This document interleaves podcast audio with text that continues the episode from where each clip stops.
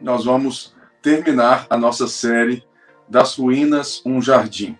Porque nós sabemos que ainda estamos em tempos de pandemia, tempos difíceis, que parece que hoje estamos em um dos piores momentos na nossa nação.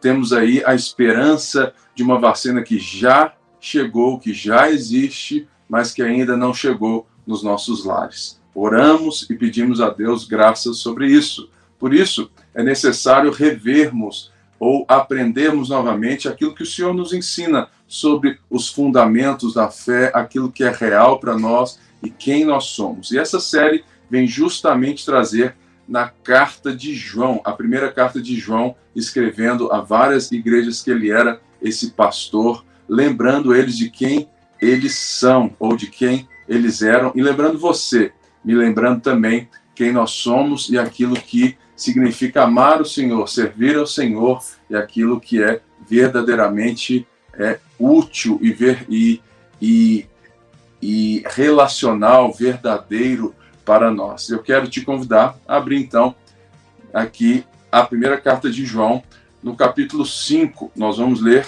todo esse capítulo de parte em parte e eu vou explicando um pouquinho para você, que você possa ser transformado nesse dia ouvindo a palavra do Senhor. Verso 1. Todo aquele que crê que Jesus é o Cristo é nascido de Deus. E todo aquele que ama o Pai ama também o que dele foi gerado. Assim sabemos que amamos os filhos de Deus, amando a Deus e obedecendo aos seus mandamentos. Porque nisso consiste o amor a Deus, em obedecer aos seus mandamentos e seus mandamentos não são pesados. O que é nascido de Deus vence o mundo, e esta é a vitória que vence o mundo, a nossa fé. Quem é que vence o mundo? Somente aquele que crê que Jesus é o Filho de Deus. Este é aquele que veio por meio da água e do sangue, Jesus Cristo, não somente por água, mas por água e sangue.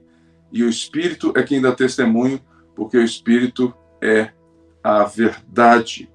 Aqui nós vemos João já encerrando a sua carta, e nesses primeiros versos ele nos lembra aquilo que ele vem falando desde então. João escreve essa carta de uma forma muito singular, não dando bom dia, boa tarde, boa noite. João chega nos lembrando verdadeiramente aquilo que é o mais importante, que é justamente entender que nós somos de Deus, que nós temos a vida eterna, por quê? Porque havia um conjunto de pessoas que havia saído de dentro das igrejas aqui em questão, que estavam dizendo que havia um conhecimento intelectualizado superior e que isso era a verdadeira espiritualidade, o verdadeiro alcance. Isso também diminuía a obra de Cristo, aonde eles diziam que Cristo não era verdadeiramente humano, que é impossível que o ser humano possa ter algo bom nessa matéria, que a matéria é má, portanto, Deus não pode se tornar homem. E nós vimos então um pouco sobre a verdadeira comunhão com Deus. E João fala que, de fato, aquele que diz que conhece a Deus e não anda na luz, esse é mentiroso. Nós vimos também muito sobre o que é amar o próximo, nós vimos muito o que é o verdadeiro amor de forma sacrificial, nesse sentido de que se nós dissermos que amamos a Deus, mas, mas somente a nossa boca o confessa, mas a nossa vida não exerce, não, não, não fala, não vive aquilo que nós dizemos crer, nós somos mentirosos também. Por isso, João nos lembra essa verdade, a verdade que Jesus veio ao mundo em carne e osso, os apóstolos viram, os apóstolos apalparam, e esse é a vida eterna, a vida do próprio Deus que Jesus veio e na sua obra, na sua obra eles, ele nos restaura, ele nos redime. E aqui nós vemos uma nova palavra sendo inserida, que é nascido de Deus. Aqui nós vemos que todo aquele que crê que Jesus é o Cristo é nascido de Deus e todo aquele que ama o Pai também ama aquilo que dele é gerado. João, então, vai lembrar nesses primeiros versos tudo aquilo que ele ensinou, e vale a pena lembrarmos também que nós estamos falando, que nós sabemos, ou seja, João, João usa essa palavra sabemos oito vezes somente nesse capítulo, porque ele está reafirmando algo que nós já conhecemos. Ou seja, nós sabemos que amamos os filhos de Deus. Por quê? Porque amando a Deus e obedecendo os seus mandamentos. A melhor forma de amar um ao outro e, e de fato, amar a Deus é obedecer aquilo que Deus fala a nós e a vontade de Deus. E aqui no verso 3, ele fala algo muito interessante que eu quero compartilhar com você. Ele fala assim: porque nisso consiste o amor a Deus, em obedecer aos seus santos mandamentos, e os seus mandamentos não são pesados. Uma das coisas que nós então vemos nesse capítulo aqui é esse termo nascido de Deus que vai sendo explorado por João para fechar essa carta, assegurando a nós que Deus nos ama, que nós temos a vida eterna, que nós somos nascidos de Deus e pertencemos a Ele. E ele então vai falar sobre o novo nascimento. O novo nascimento é algo importante e existe um outro lugar onde João falou disso que vai muito é, de acordo com aquilo que João está dizendo que é João 3. Você lembra a conversa que João teve com Nicodemos? Nicodemos, o homem mais velho, Senhor, era rico, religioso, membro do sinédrio. Nicodemos vem a Jesus à noite porque não podia ser visto com ele, e ele vem também em nome desse partido, desse sinédrio que queria fazer tratados com Jesus e Jesus fala algo estarrecedor para esse homem, esse senhor, esse rico e esse religioso. Sabe por quê, irmãos? Porque quando nós pensamos em nascer de novo, quando nós vamos perguntar na sociedade o que isso significa, muitas pessoas têm a impressão que somente precisam do novo nascimento, somente precisam ter uma nova vida aqueles que estão em condições desfavoráveis. Ou seja, aqueles que estão perdidos em algum entorpecimento ou aqueles que não têm esclarecimento. Ou seja, muitas pessoas acham que o nível de esclarecimento social, intelectual, é significativo e, e, determina quem precisa ou não desse novo nascimento, porque as pessoas enxergam esse novo nascimento uma experiência mística, algo que mudou a sua vida, e muitas pessoas acham não aquela pessoa precisava. Exemplo: alguém que estava perdido nas drogas e quando encontra Jesus, fala assim: "Ah, graças a Deus que ele encontrou Jesus, ele precisava" alguém que estava perdido em tantas coisas. Ou seja, a sociedade ela tem esse entendimento do novo nascimento totalmente diferente daquilo que Jesus nos chama. E em Nicodemos, a conversa de Jesus com Nicodemos, nós vamos aprender muito daquilo que Jesus está falando e, e, e diante daquilo que ele vem dizer nesse capítulo, porque quando, quando ele diz para Nicodemos que Nicodemos precisa nascer de novo, ele está então deixando claro que todas as pessoas, todas as pessoas, sem distinção, precisam nascer de novo. E é essa a mensagem que João está dizendo quando ele afirma: olha, vocês são de Deus, vocês que permaneceram, vocês que são, né, que creem em Jesus, vocês são nascidos de Deus.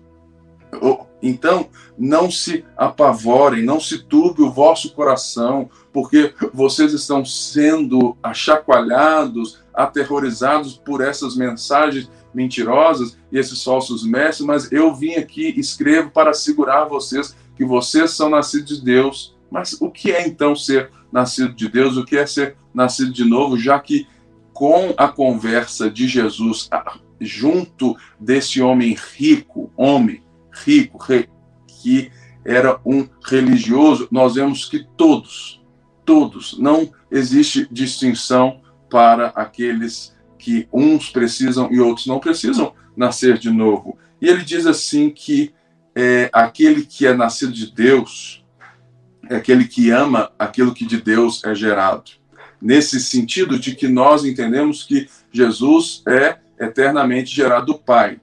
Ele não nasceu do Pai, ele não é criado pelo Pai, mas ele é eternamente existente juntamente com o Pai. Mas nós entendemos então que ao falar sobre esse falso ensino que estava dizendo sobre Jesus não ser verdadeiramente homem e nem verdadeiramente Deus, ser aparência de Deus apenas, ou aparência humana, como se fosse um fantasma, e vamos ver mais para frente que alguns estavam dizendo que o homem Jesus recebeu o Cristo no batismo e que o Cristo saiu do homem Jesus antes da crucificação, o que é verdadeiramente mentira e que João atesta aqui verdadeiramente. E ele diz assim: Assim sabemos que amamos os filhos de Deus, amando a Deus e obedecendo os seus mandamentos. Verso 2: Porque nisso consiste o amor a Deus, em obedecer os mandamentos, e os seus mandamentos não são pesados. Uma das coisas que eu quero falar com você é justamente a respeito disso, a respeito daquilo que significa os mandamentos. Porque muitas pessoas têm esse conceito de que para amar a Deus e obedecer os mandamentos é como esse conjunto de regras. Mas o porquê então que João está dizendo que os mandamentos não são pesados? Olha, essa frase que eu trouxe do Hernandes Dias Lopes, eu tenho aqui também, deixa eu só abrir novamente, que diz assim: olha só, os mandamentos não são penosos por duas razões. Primeira, porque amamos a Deus e quem ama obedece com alegria e não como uma obrigação. Segunda, porque a ordem para obedecer recebemos, porque com a ordem para obedecer recebemos o poder para cumpri-la. Ou seja, o que, que nós temos que entender aqui? Que os mandamentos não são pesados, porque como nós nascemos de novo, como nós somos agora propriedade exclusiva de Deus, eles não são pesados porque nós temos gratidão. Se você obedece a Deus para ganhar a Deus, pode ser que você precise rever, e essa mensagem é para você, se você é nascido ou não de novo. Porque se você faz para ter, se você faz para ganhar a Deus, quer dizer que você está na semelhança de Nicodemos ou de qualquer outra pessoa que não é nascida de Deus, que não entendeu o sacrifício, a obra do Senhor Jesus Cristo por nós. Por isso nós não obedecemos por obrigação. Nós obedecemos por gratidão, com alegria, mas não só isso. Nós não temos os mandamentos como algo pesado, porque nós recebemos o que?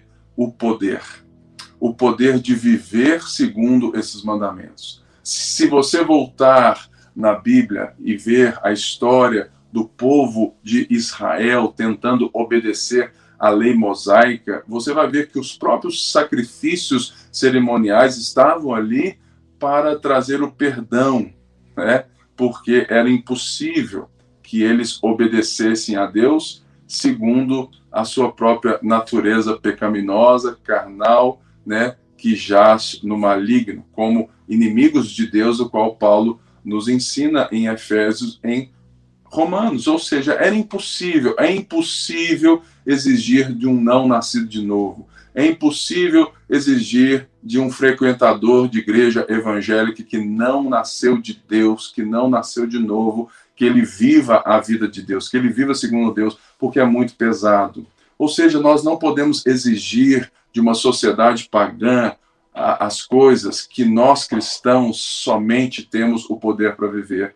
Nós não podemos exigir e querer impor numa sociedade pagã princípios que nós somente temos o poder para viver e por isso não é pesado para nós, porque nós temos o poder do Espírito Santo e esses mandamentos nós vivemos, encaramos e queremos com alegria, porque nós amamos a Deus. Isso é importante.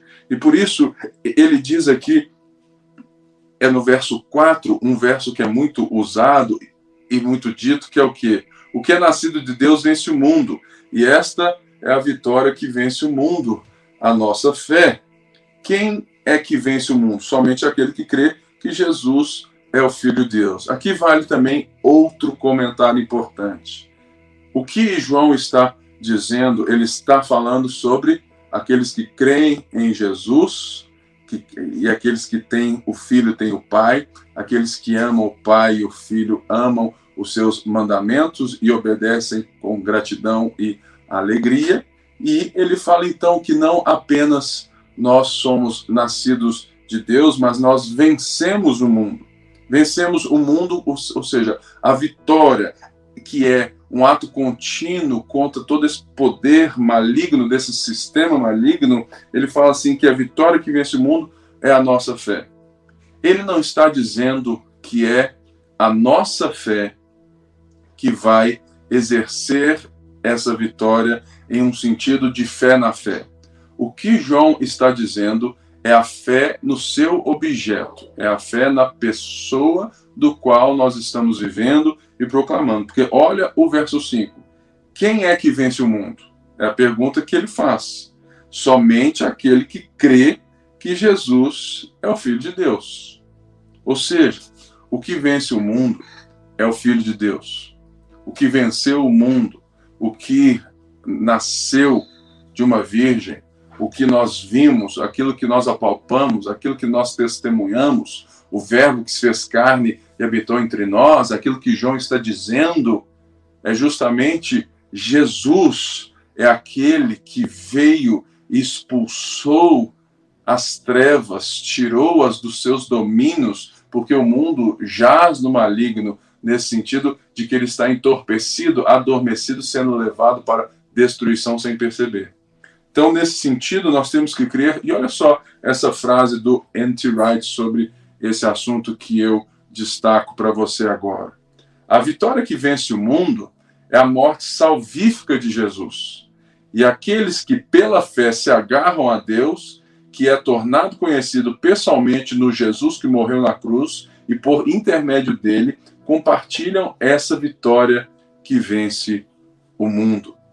É tão lindo ver que quando nós temos a nossa confiança naquele que venceu o mundo, naquele que tem todo o mérito, é essa, é a nossa fé, a nossa confiança nessa pessoa, é a nossa confiança em Jesus que faz com que a gente vença essa luta incessante que nós estamos diante dela em um mundo. Mas lembrando aqui que o mundo não é o mundo físico, não é o, esse mundo material, mas é o sistema que foi colocado em escravidão pelo pecado humano, que foi agora está sobre o poderio das trevas. Aqui mesmo nesse texto, João fala que o mundo jaz no maligno. E a gente então segue no verso 6, ele vai explicar isso. Este é aquele que veio por meio da água e do sangue. Jesus Cristo, não somente por água, mas também e sangue, o Espírito a quem dá testemunho, porque o Espírito é o Espírito da verdade. Verso 7 aí, ó.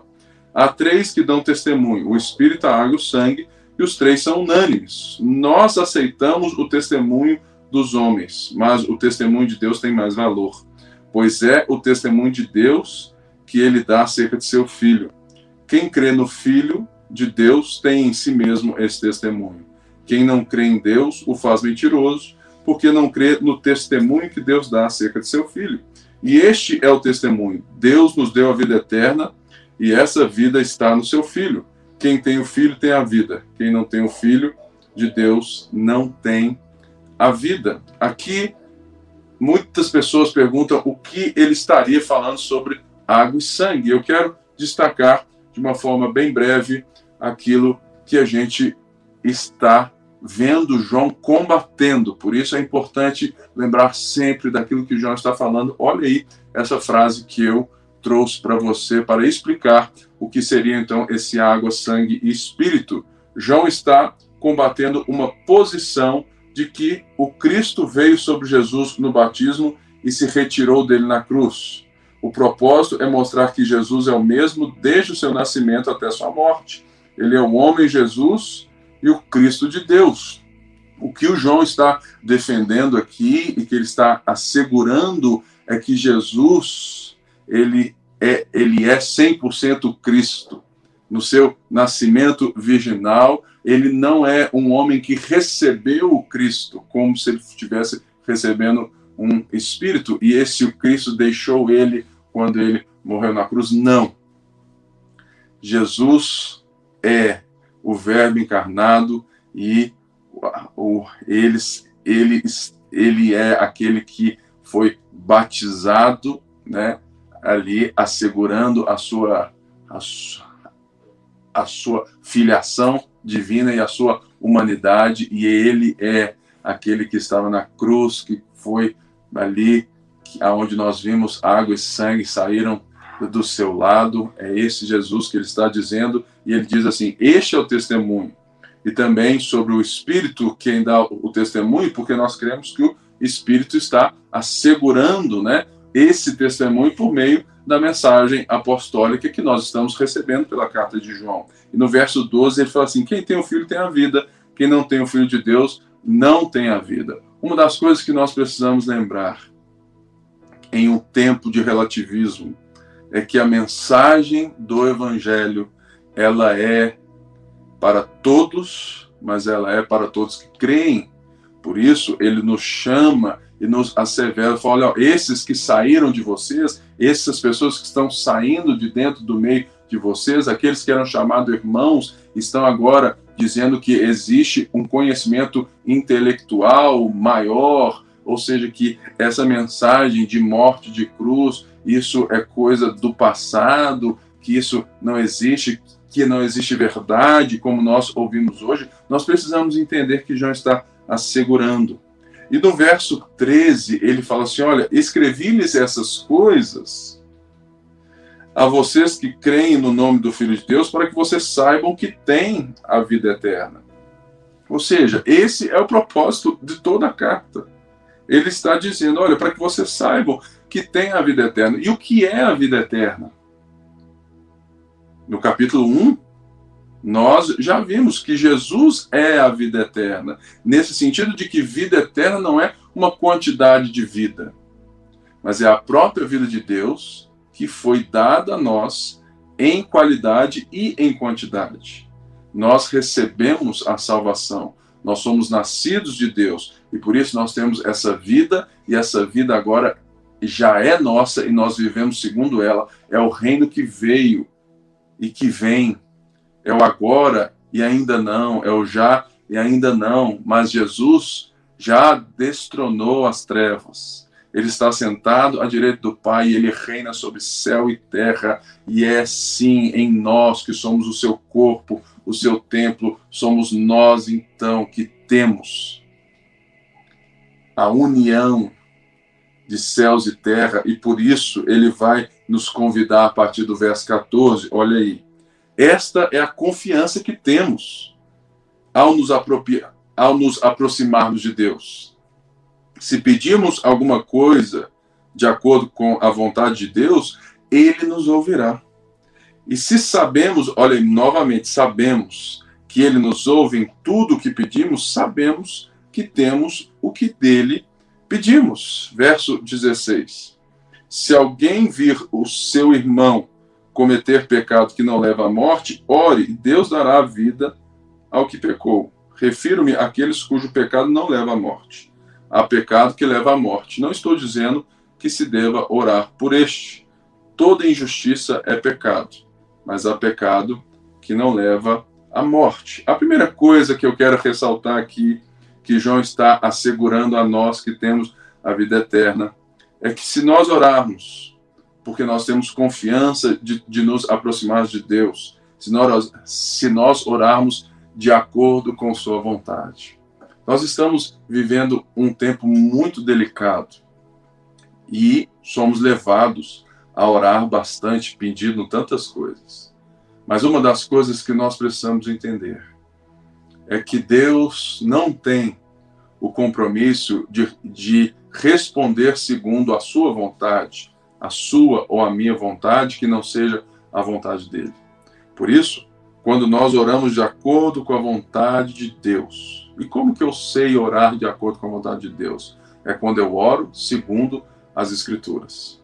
Então, se você não tem o hábito de ler as Escrituras, Provavelmente você não conhece a vontade de Deus e você ora como um pagão.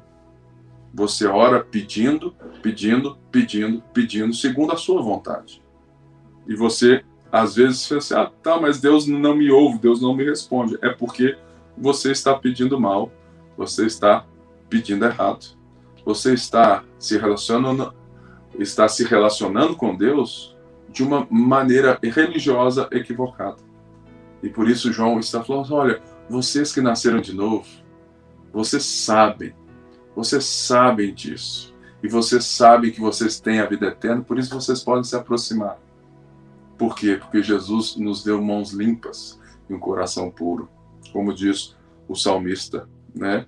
Então, nós precisamos entender, e olha essa frase aí do George Miller, um homem que viveu experiências maravilhosas segundo sua vida de oração.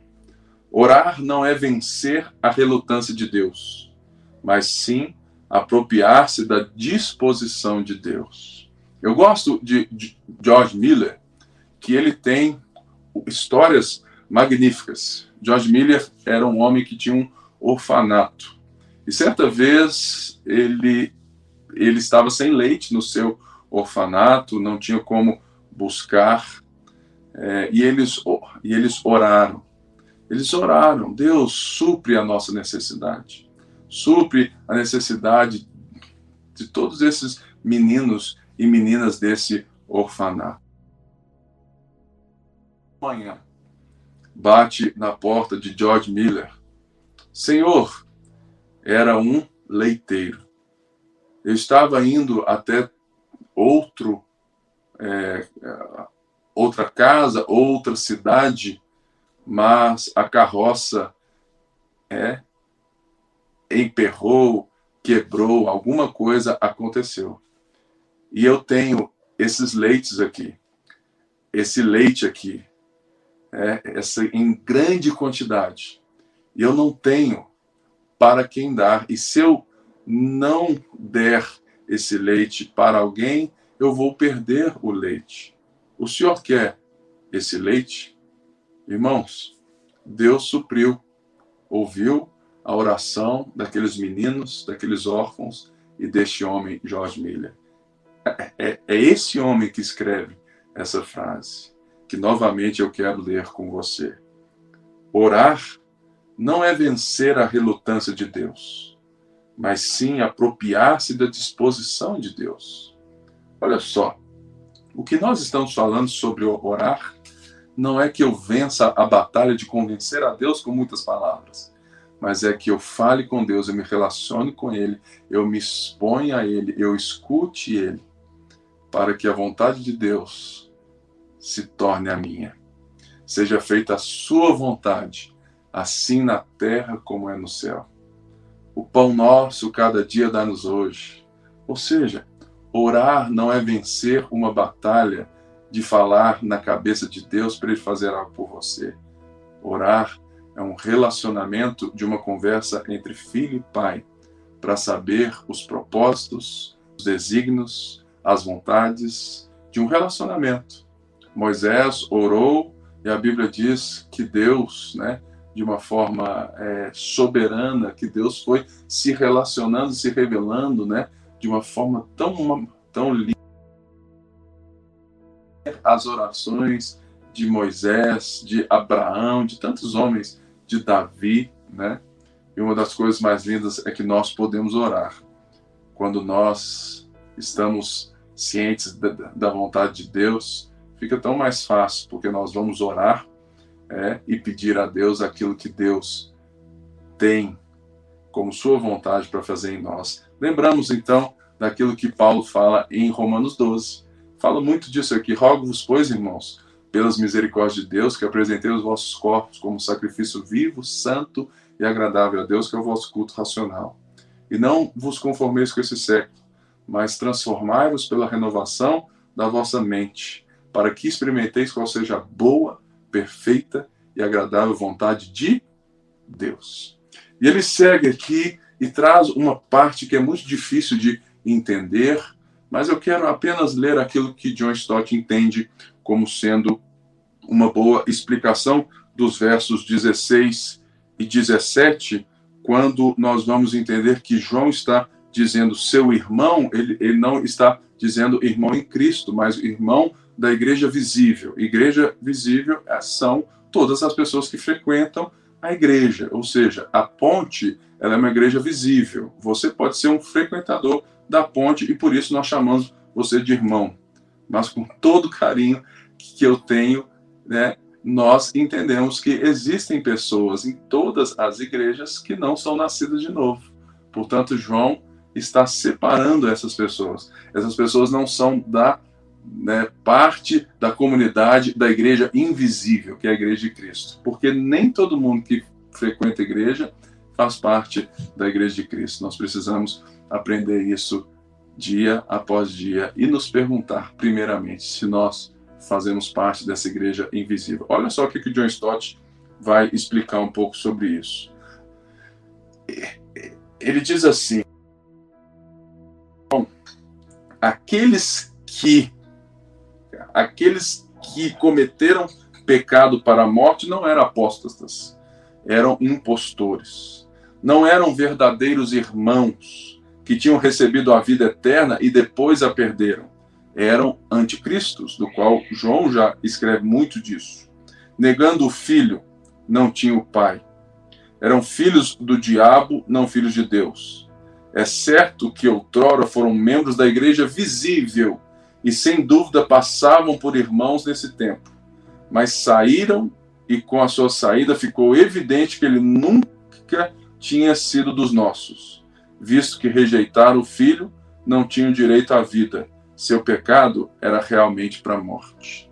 Ou seja, o pecado para a morte aqui é justamente a incredulidade no Filho de Deus. É negar que Jesus é quem ele diz que ele é, o que João está testemunhando desde o princípio nessa carta e no seu evangelho, aquilo que é a mensagem apostólica. Se você não crê que Jesus nasceu de uma virgem, que ele é Deus, o Deus Filho, que ele morreu naquela cruz, que ele ressuscitou ao terceiro dia, está sentado à direita de Deus. Você é como esses que estão no pecado para a morte. Aqueles aonde não existe perdão se não houver arrependimento e crença. Ou seja, somente aqueles que creem que Jesus é o Filho de Deus têm a vida eterna. João vem falando isso de uma forma cabal. E nós, então, chegamos aqui nos últimos versos, do verso 18 a 21, que ele vai fechar falando muito desse novo nascimento e assegurando essas pessoas sobre isso. Olha só o que, que ele diz. Sabemos que todo aquele que é nascido de Deus não está no pecado. Seu de Deus o protege e o maligno não atinge. Sabemos que somos de Deus e que o mundo todo está sob o poder do maligno. Sabemos também que o Filho de Deus veio e nos deu entendimento para que conheçamos aquele que é verdadeiro.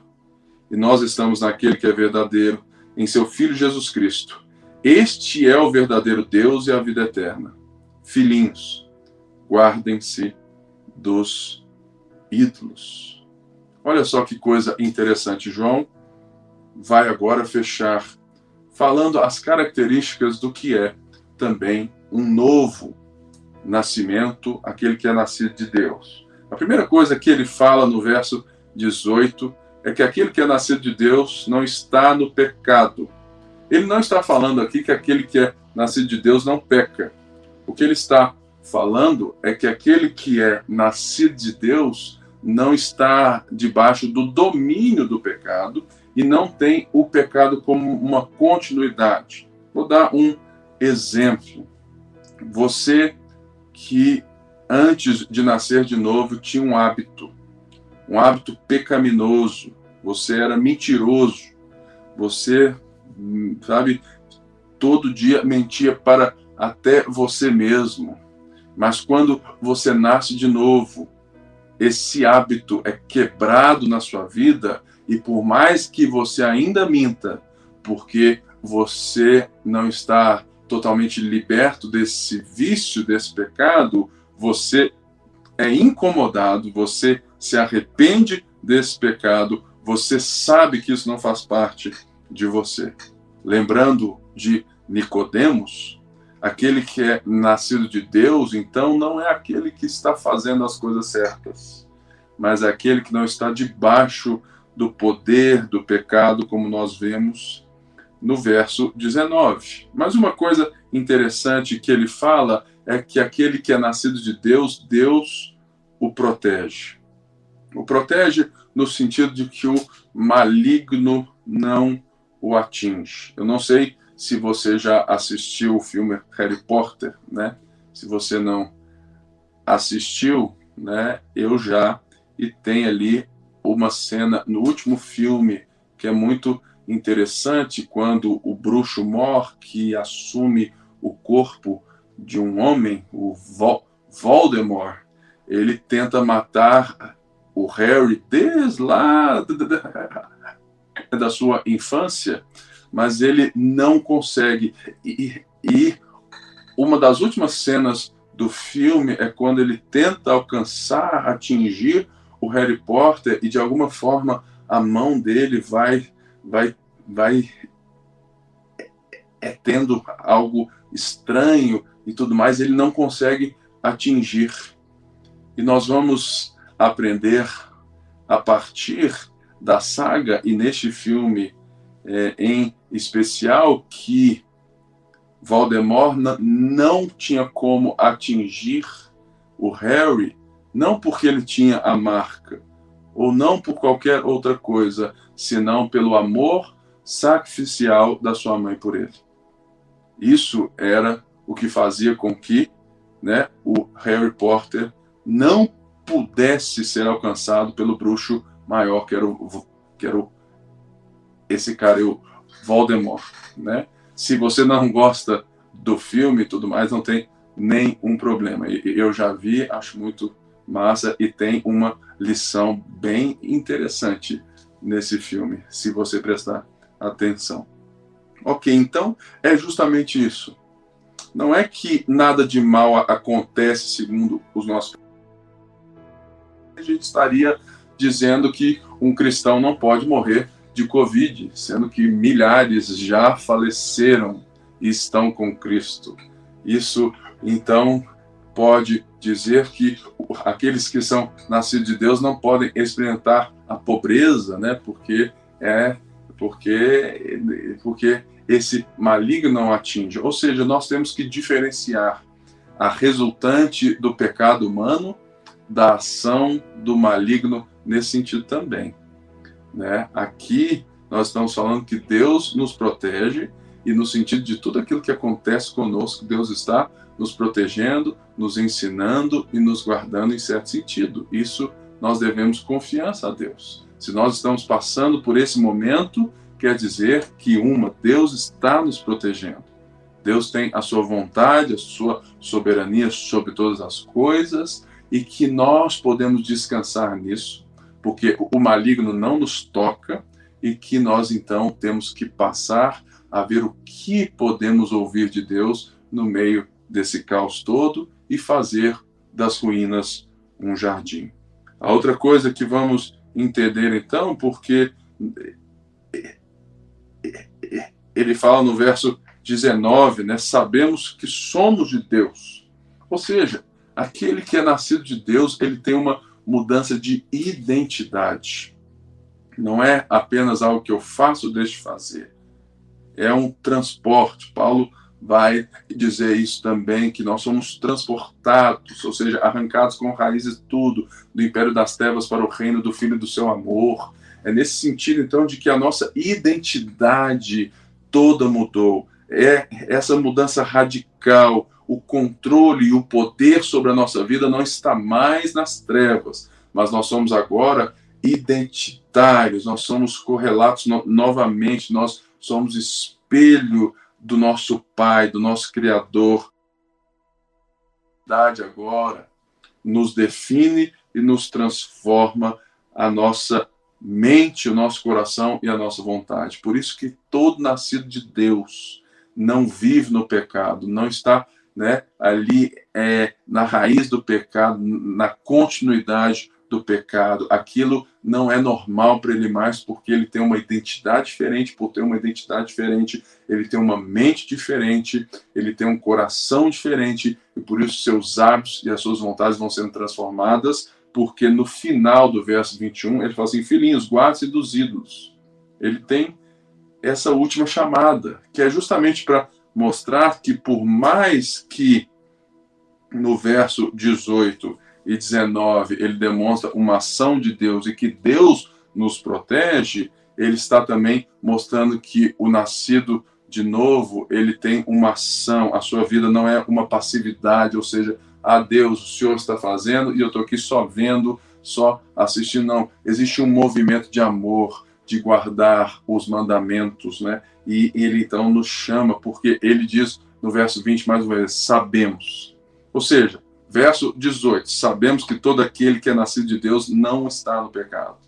Sabemos que somos de Deus e que o mundo está sob o domínio do poder do maligno. Nós, nós não estamos mais sob esse domínio, nós temos o poder de Deus em nós e nós podemos viver em novidade de vida. A pergunta que eu te faço: você tem vivido em novidade de vida? Você encara as, a vida que nós estamos vivendo, a, a crise, as ruínas, você encara a vida diferente desse mundo pagão, onde jaz o maligno, onde o sistema corrupto impera, ou você joga as cartas, você tem esse mesmo jogo político, você vive né, e diz assim: não, no domingo eu ouço a Deus, mas segunda você chega e fala assim: agora é a hora de eu matar o meu leão por dia, e você faz como o mundo. Então, o que ele está falando sobre essas certezas de quem é nascido de novo também?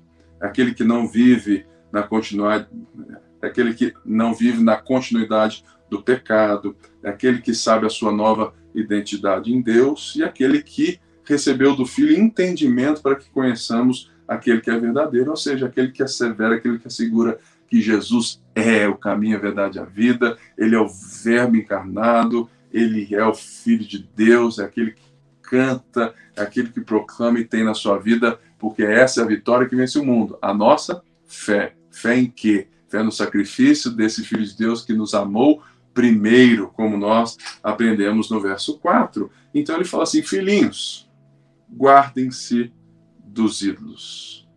Ou seja, nós precisamos entender o como que João fecha essa série. Olha só o que, que o Tim Keller vai falar sobre a diferença da religião, a diferença das pessoas que, que acham que elas precisam de algo diferente daqueles nascidos de novo. E nós precisamos aprender isso e é um bom momento. É um bom momento para você recobrar a sua vida, refletir sobre a sua vida. E sinceramente, como seu pastor, eu quero chacoalhar você. Eu quero levar você a orar, a pensar se você tem sido um mero religioso como Nicodemos, que pensa que, que, que, que de fato já tem todas as coisas e que merece a Deus, ou você precisa bater no peito e falar assim: ai de mim, pecador.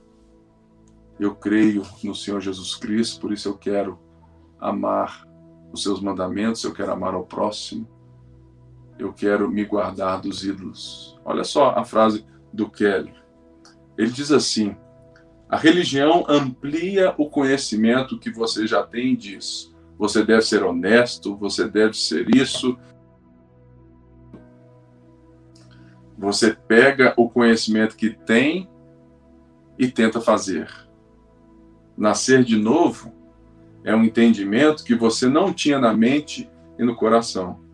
É uma mudança radical da mente. É por isso que ele fala com um homem letrado, religioso, que ele precisa nascer de novo. Porque não é algo que eu posso obter segundo os falsos mestres estavam dizendo que a, a verdadeira espiritualidade, ela era um outro padrão de conhecimento. Era uma intelectualização total da fé. E nós precisamos tomar muito cuidado, irmãos, porque nós, que muitas vezes somos críticos, né?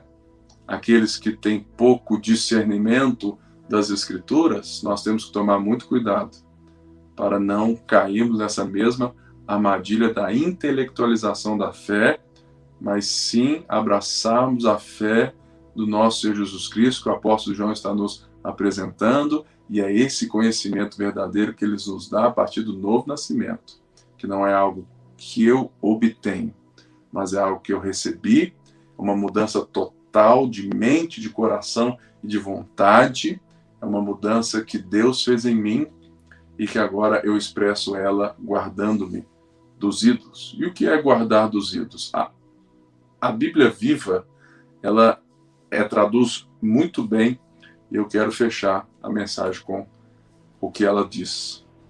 A Bíblia vi, viva diz assim: Meus queridos filhos, afastem-se de qualquer coisa que possa tomar o lugar de Deus no coração de vocês. Eu quero fechar essa série com esse alerta. Que Deus criou todas as coisas boas. Nós a deturpamos, as deturpamos. Por isso, muitas coisas que nós fazemos e às vezes nós elevamos a, ao, ao status de Deus, nós precisamos nos arrepender porque quando eu amo a Deus acima de todas as coisas, quando eu amo o próximo, eu tenho o poder de amar cada coisa diante do seu lugar, como nós vimos no capítulo 4, quando nós vemos também isso bem explicado no livro do C.S. Lewis, Os Quatro Amores, que o Bruno disse na última mensagem, que tudo tem o seu amor próprio, mas existe um, um, um amor que está acima de todos os amores que Jesus diz que resume toda a lei e os profetas. É amar a Deus de todo o coração, de todo entendimento, de toda a sua alma, de toda a sua força. E amar ao próximo como a ti mesmo. Ou a, amar ao próximo como eu vos amei, disse o Senhor em João 13. Por isso eu quero terminar essa série das ruínas, um jardim, desafiando você, enquanto estamos nessa semana ainda muito mais em casa, que você gaste tempo refletindo sobre essa palavra, que você leia a carta de João toda de novo, vai marcando. Se você te der dúvida, manda para mim aqui no Zap, manda para o Bruno, que você possa se dedicar às escrituras, à oração, a fazer o bem, a olhar para o lado, amar o próximo, porque nós somos chamados a construir um jardim. Eu quero convidar você arregaçar suas mandas junto comigo, para que a ponte seja verdadeiramente uma ponte para as pessoas, para levarmos as pessoas a Jesus e aquilo que é de Jesus. Que você possa ter uma semana maravilhosa. E tome muito cuidado, né? Fique em casa, use a sua máscara e que Deus abençoe o seu trabalho também, que Deus abençoe a sua família e que Deus nos guarde. E lembre-se daquilo que João fala: Filhinhos, guarde-se de tudo aquilo que possa tomar o lugar de Deus no seu coração, porque somente Deus pode ocupar o lugar de Deus. Eu quero orar sobre você e por você. Senhor, eu quero abençoar os meus irmãos, as minhas irmãs nessa hora, dizer a alegria que eu tenho de saber que estamos juntos nessa jornada de fé. Também todos aqueles que já passaram pela nossa vida, nós abençoamos a vida deles também. Que Belo Horizonte possa ser novamente recheado pelo teu mover. Que Belo Horizonte possa ter esse mover de arrependimento, de amor novamente. Que a gente possa ver a tua graça, o teu perdão. Eu quero abençoar todas as famílias que estão perdendo o emprego, que estão perdendo, Pai, tantas coisas. Senhor, traz consolo, traz abrigo, traz resposta e que a gente possa ter uma semana transformadora no Senhor, que é a nossa vida eterna. Em nome de Jesus, todo o povo de Deus disse amém e amém. Tchau, tchau. Boa semana.